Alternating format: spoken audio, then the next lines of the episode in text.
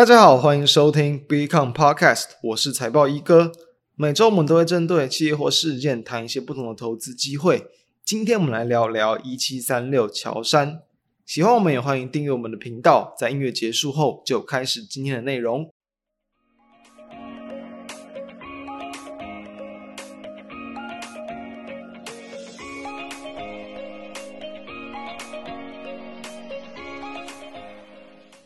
上礼拜我们聊了法人筹码以及股价的关系。我们谈到，在法人的停损卖压结束之后，其实很多时候个股其实是有机会出现反弹的。而我们上周谈到的标的是以元泰为例，当时候就是股价的一个技术面、筹码面看起来就对，真的是看起来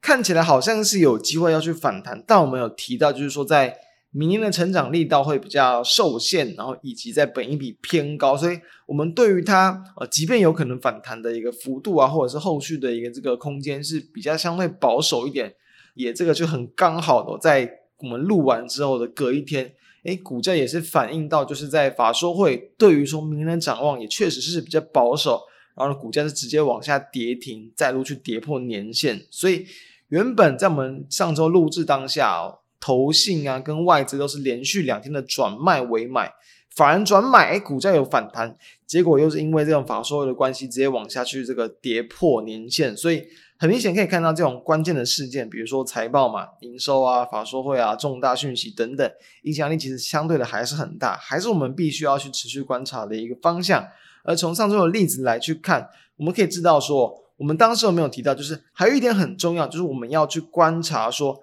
法人的持股比重或手上的一个持股的一个这个张数，为什么？假设他们在连续卖超，然后呢，股价在走跌之后嘛，诶，好像暂缓了他们的卖超动作。但假设持股比重还相对很高，等于说你后续整个国际股市啊，或者是个股有任何的风吹草动，都还是有可能让他们继续的去砍出手中持股的部位，就有点类似在技术面的一些讯号啊，你看到它好像要止跌，一些转折的讯号出现。但假设这个讯号又马上再去反转，你是不是还是很容易要去做停损？所以这也是类似的情况。所以哦，以元太当时候来去看，因为其实法人手上还有很多的一些部位还有可能有待他们调整，所以在隔一天就是那天的跌停板之后，他们又是砍出了，就是比起前一阵子当天任何一天卖的量都还要来得更大。所以其实短线的一些这种转卖为买，好像也不足以有效的去支撑股价。以元太的例子来去看，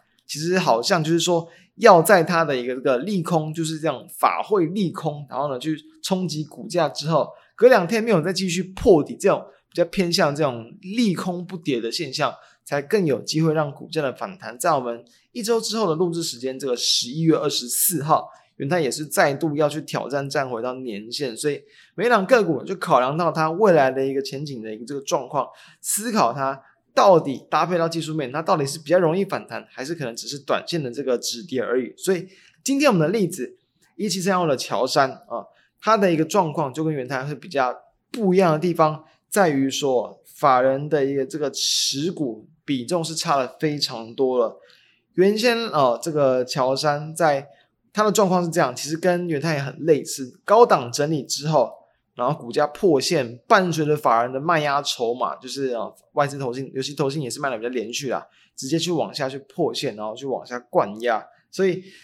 差异在于说，我们刚刚谈到，就是原先尤其是这个内资的一个持股是相当有限，他们其实也主要就是在这个九月份的时候才开始去陆续的一个进场，所以等于说他们的一个这个原本持股的状况本来就没有很多，是比较。偏向一个这种短或是中短期、中期的角度来去切入的，所以他们这个怎么讲，要去调整的张数是比较有限。等于说，真的砍了差不多之后，不会像元太那样，哎，反而可能还有很多的的一个部位要去砍出。所以，假设我们确认，比如说乔山的一个前景状况其实还算是不错，那当然就有机会出现在筹码灌压之后的这个低点。那从乔山，我们还是先来去谈一下它的基本面的状况。其实乔山应该对于很多人来说都是比较不会太陌生的公司。对于乔山可能有点陌生，但是对于它的产品应该都不会陌生。主要就是提供健身器材跟按摩椅的。健身器材占它的营运比重大约占这个八成哦左右，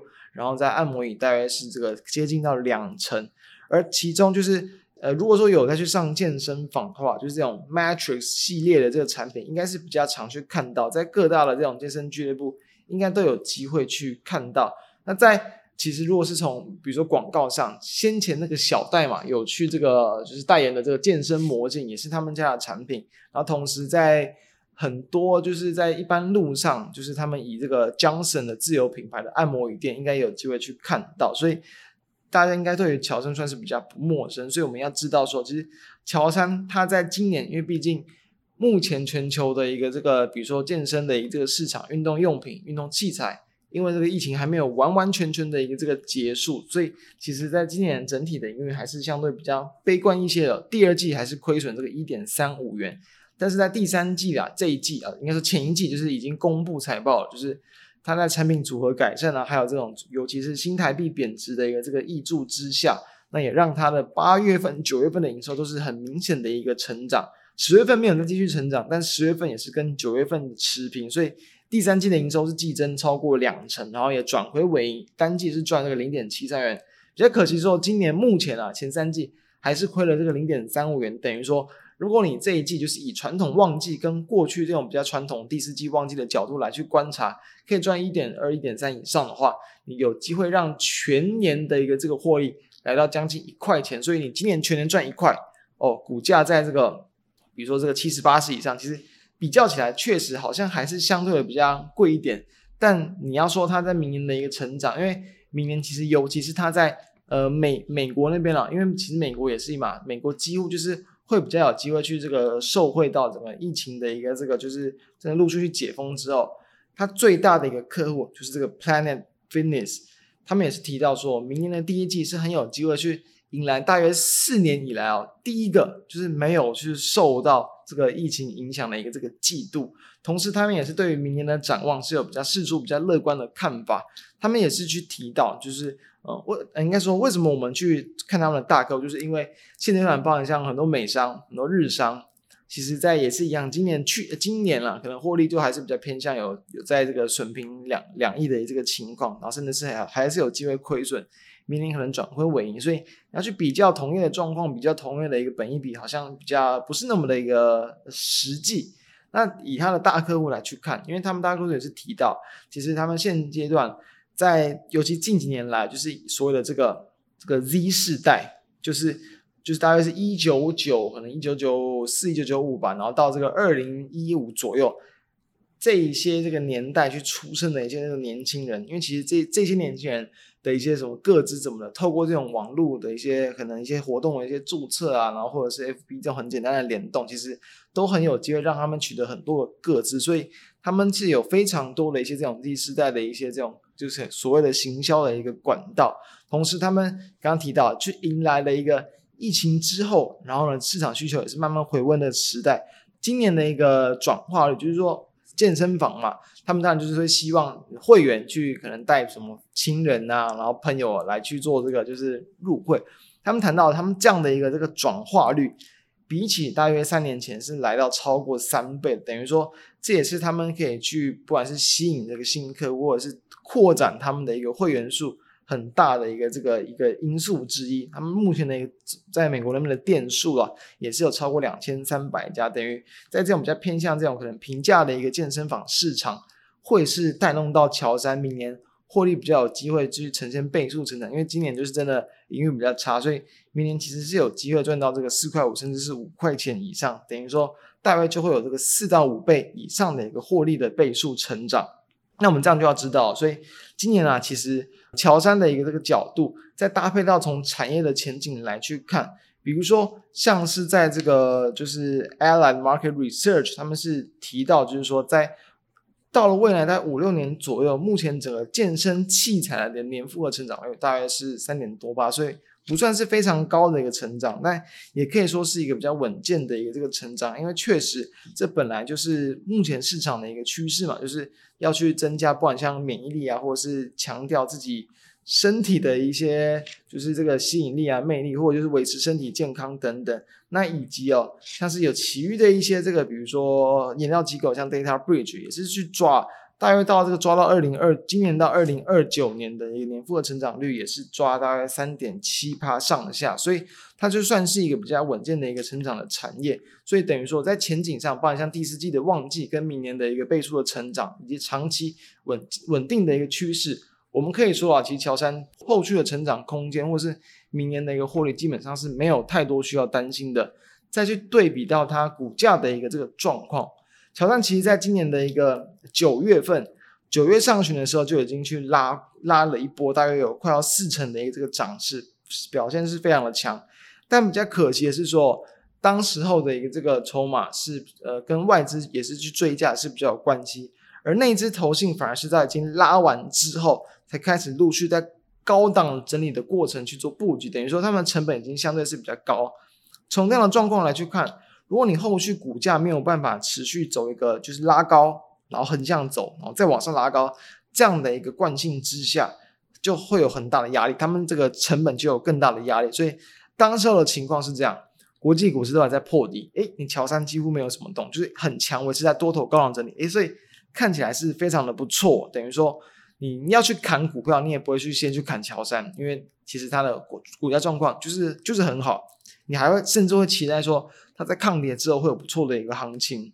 但很可惜的是说，股价在维持高档整理之后，十一月的上旬哦就开始股价有去跌破这样的一个整理区间，然后连续的投信的一个筹码卖啊，就直接去往下去灌压股价，短期大家就有十五趴的修正幅度，而这个时候就是呢，就完全是跟有点像跟国际股市唱反调啊。先前国际股市跌，它不跌，这时候国际股市开始反弹，它反而在跌，所以当然就是原先的抗跌股都没有办法抗跌，反而在逆势往下破线，当然内资筹码就会更有这个去换股操作的一个意图，所以在这样连续砍出之后，很特别注意到，其实，在十一月的一个十号，当时候的一个股价，应该说投信的一个持股，我们刚刚谈到。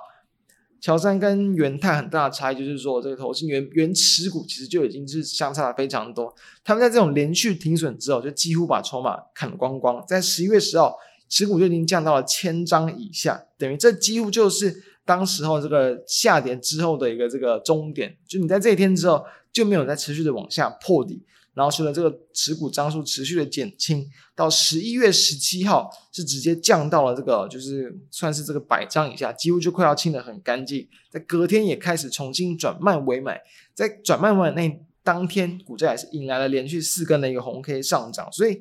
我们上周的一个这个题目，我们就提到说，法人停损卖压结束之后，哎，股价起涨点就来了吗？所以，我们从今天的角度来去看，确实你还是要去搭配到。评价合理，然后还有股价相对低估，或者是营运成长动能依然强劲的情况之下，你就更有机会可以去搭配这个卖压时间结束的时间点。从今天例子来看，很明显就是搭配到筹码几乎被砍了差不多的一个时间点，就有机会出现反弹。再来，我们也可以去搭配到，就刚谈到像是这个 Planet Fitness。他们在这个十一月份，也是在大约十一月八号召开这个法说之后，哎，股价也是开始往上去走一波这个反弹。所以这段时间点，就是等于它主要的这个客户的股价也是反映到对于明年的一个这个前景开始往上反弹。这也差不多就是乔山的股价开始止底的时间点。所以从这几个方向搭配去做观察，然后就有机会可以。从各个角度来，让我们去从我们这两个礼拜所谈的这个主题，你更有效去抓到股价真正止跌的时间点。所以相关的资料也都会去放在我们的一个 FB 跟 bc 上面，也欢迎大家可以去浏览。那以上就是我们今天的内容，祝大家在近期可以操作顺利。那我们下周再见，大家拜拜。